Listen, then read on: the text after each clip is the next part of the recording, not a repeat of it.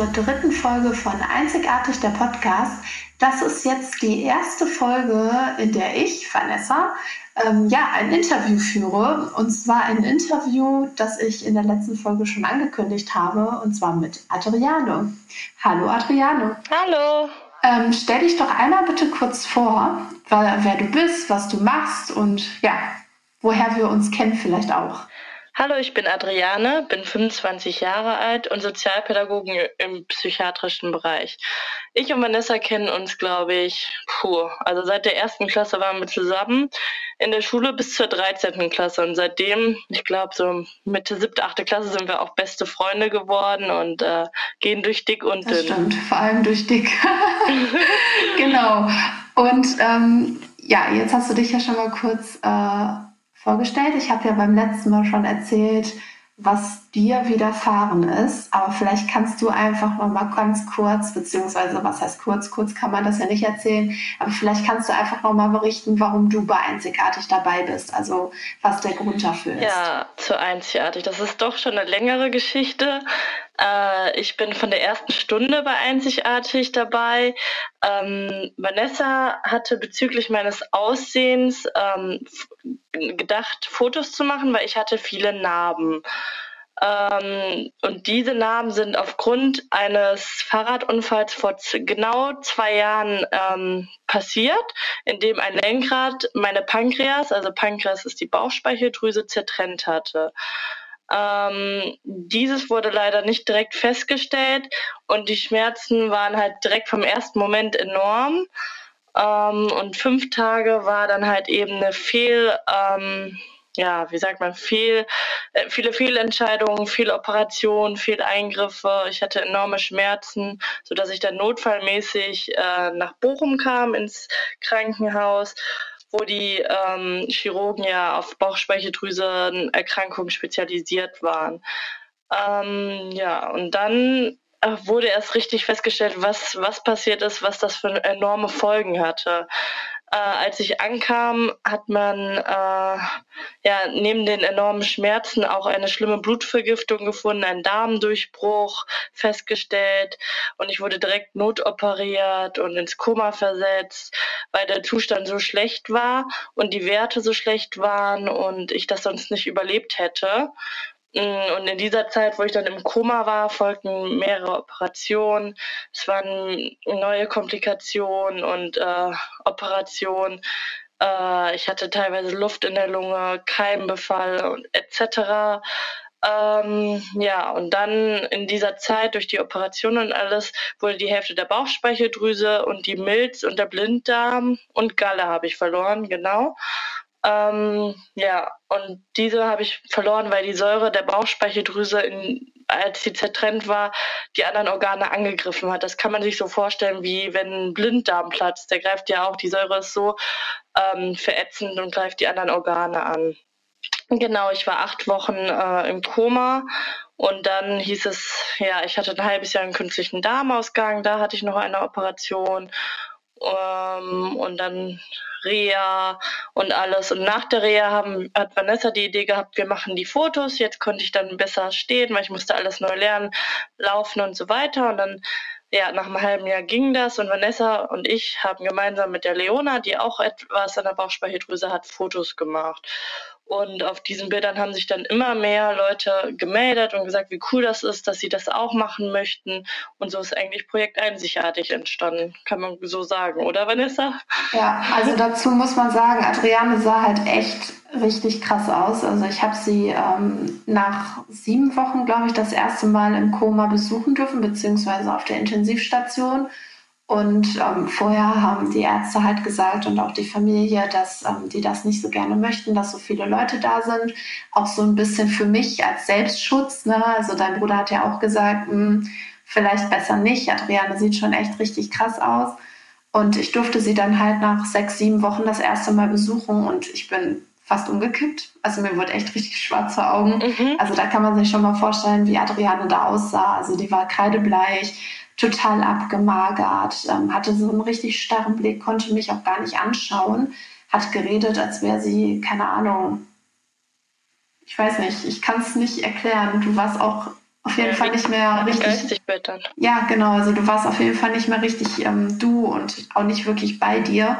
Und ähm, ja, und als wir die Fotos gemacht haben, die könnt ihr euch ja auch mal anschauen. Die haben wir nämlich auch auf der Webseite und auch auf der Instagram- und Facebook-Seite von Einzigartig. Ähm, sah Adriane schon gut aus, aber immer noch halt verändert. Also wenn man sich das im Gegensatz zu heute anschaut, ist das echt schon ein Riesenunterschied. Also du siehst mittlerweile echt wieder voll normal aus. Ich glaube, niemand würde denken, dass du mal so was Schweres ja. durchgemacht hast.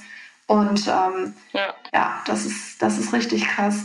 Ähm, wie war das denn eigentlich für dich, als du im Koma lagst? Hast du da irgendwie was mitbekommen? Ich glaube, das interessiert auch immer ganz viele, wie das so als Koma-Patient ist. Ja, das Koma-Erlebnis an sich war halt sehr negativ. Also man muss halt wirklich sagen, ich habe auch von anderen gehört, dass es nicht immer so negativ sein muss. Aber bei mir war es sehr negativ. Also es waren wirklich Erlebnisse ähm, wie Vergewaltigung, Flucht, Organhandel, Tod, alles war so real, weil man einfach nicht aufgewacht ist. Teilweise habe ich gedacht, ich bin schon tot. Ähm, also auch die, die krasse, natürlich, man kriegt da Medikation und dann wenn man dich aus dem Koma raussucht, den Entzug. Also ich habe auch mal, auch manchmal sind es witzige Träume, wie wo ich dann irgendwann so immer noch Hälfte im Koma war und Hälfte zurückgeholt wird, damit der Körper sich daran gewöhnt, wieder an alles, hatte ich auch gedacht, ich hätte eine Playstation in meinem Zimmer und habe meinen Freund angemeckert, er soll die Playstation ausmachen. Also ja, das und, weiß ich gar nicht. ja, und es war so wirklich so real, aber halt auch wirklich die negativen Sachen wie Vergewaltigung, dass man sich daran erinnert, wer es war. Und ich, das war das erste, was ich auch meinem Freund gesagt hatte. Ne? Und dann durften nur noch äh, Frauen und also Krankenschwestern zu mir kommen und so, weil wer weiß, ob das stimmt oder nicht, aber es war halt die starke Medikation, die das alles ausgelöst hat. Ja. Wie war es denn für dich eigentlich so im Koma zu liegen? Ähm, hast du heute auch noch ja, traumatische Erinnerungen daran? Träumst du heute vielleicht sogar noch davon? Vielleicht kannst du dazu noch ein bisschen erzählen. Ja, mein Koma-Erlebnis war eher negativ. Also es muss nicht bei jedem so sein. Ich habe auch gehört, dass ähm, andere positive Sachen erlebt haben im Koma, aber bei mir war es schon sehr negativ. Äh, also ich habe gedacht, ich wäre schon tot, weil ich einfach nicht aufgewacht bin und immer das Gleiche erlebt habe. Und ähm, das waren halt Extremsituationen wie Organhandel, Vergewaltigung, Flucht, Tod und ähm, ja, auch das Herausholen vom Koma war auch mit, ähm, also man wird vom Koma herausgeholt, dann erstmal, damit der Körper sich wieder an das Normale gewöhnt und es wird ein Entzug gemacht, damit man immer weniger Medikation kriegt. Und ähm, auch das war sehr hart. Also ich hatte auch Träume. Ich dachte, mein Freund wäre nicht mein Freund oder meine Familie, weil ich halt sowas Negatives erlebt habe wie Organhanne. Und dann dachte ich, warum lassen die mich denn da liegen? Und für mich sahen die auch nicht so aus, wie die aussahen. Also wie, wie die in echt aussehen würden, weil die Medikation das alles so ausgelöst hatte. Ich hatte geträumt, mein Freund hätte in, im Raum Playstation gespielt und habe gesagt, er soll die ausmachen. Also ja, also es war ganz viel ähm, ja, witziges, aber halt auch total schlimmes, weil es sich so real angefühlt hat mit Tod und Vergewaltigung etc. Und träumst du heute noch davon?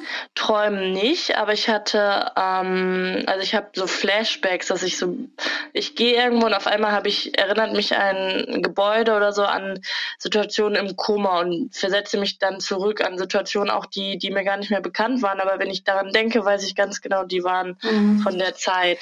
Und ähm, jetzt kann man sich natürlich vorstellen, dass das sehr viel mit einem macht. Also jetzt nicht nur der Unfall an sich, dadurch, dass du halt jetzt auch ähm, ja nicht mehr die Alte bist, sondern eben auch diese ganzen Koma-Erfahrungen.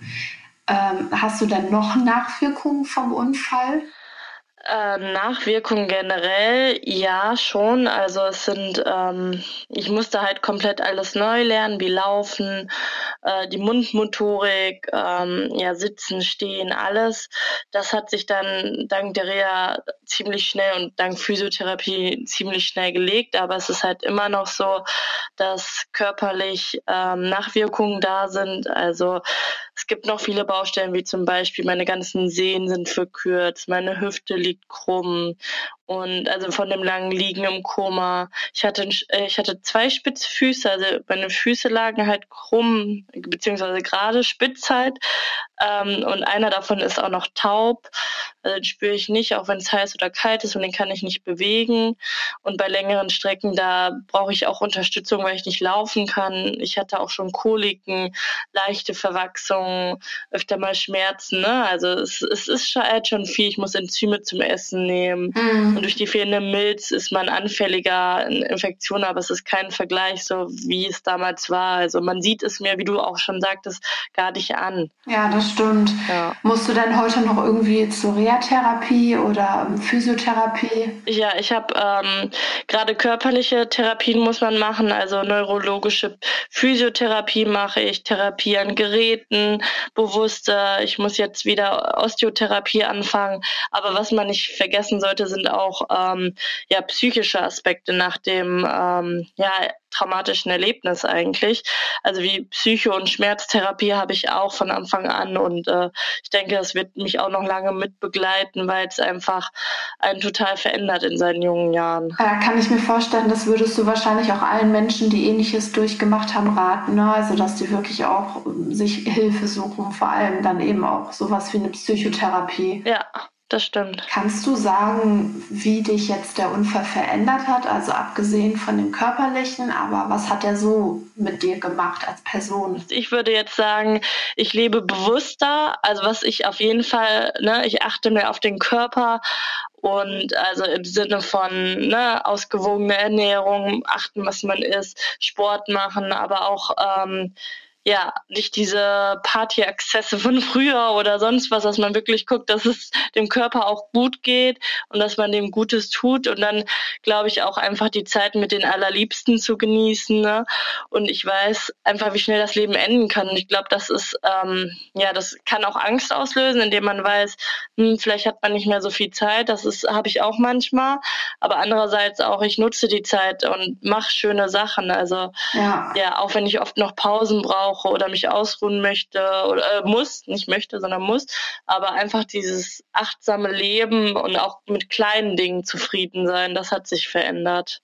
Was würdest du sagen? Das ist genau das, was halt total wichtig ist, was man so für sich selbst auch mal so ein bisschen reflektieren muss. Also ich glaube auch, was alle bei einzigartig so ein bisschen ja äh, verinnerlichen, dass egal was halt im Leben passiert, dass man immer das Beste daraus machen muss und es geht halt immer weiter.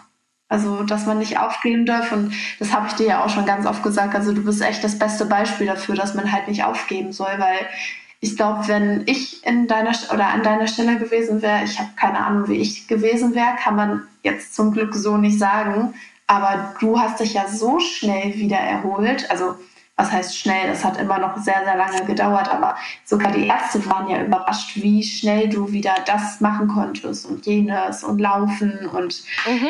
Keine Ahnung. Adriane hat letzte Woche einen Paragliding-Sprung gemacht. Was war das? Ja, genau. Die geht jedes Wochenende klettern und ich, ich hole mir eine Prellung am Fuß und bin drei Wochen krankgeschrieben.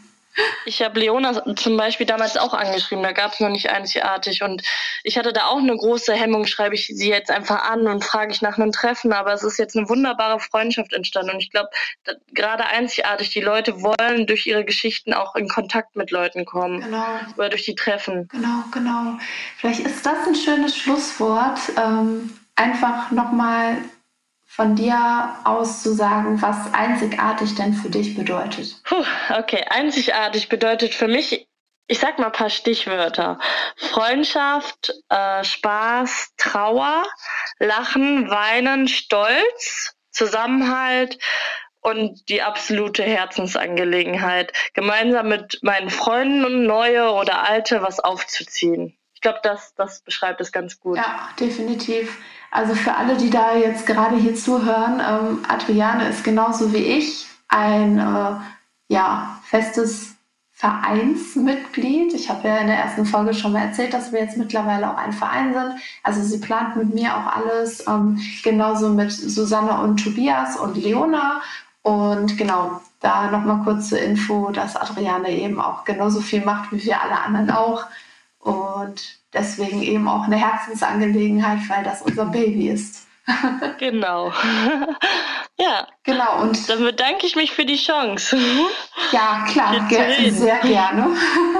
ja, und hoffe, dass viele Leute sich äh, trauen, jetzt auch zu sprechen. Genau, das nächste Mal können wir ja mal schauen, ob du vielleicht mal irgendwie ein Interview führst oder so. Ich meine, die erste Folge war ja jetzt von Susanna, Tobias und mir, aber dadurch, dass wir ja mehrere Leute sind, die einzigartig führen, beziehungsweise ja, das Ganze hier so ein bisschen handeln. Kann es ja auch mal sein, dass du mal einen Podcast aufnimmst oder mit Leona zusammen. Genau. Leona kommt bestimmt auch noch mal in einer Folge vor.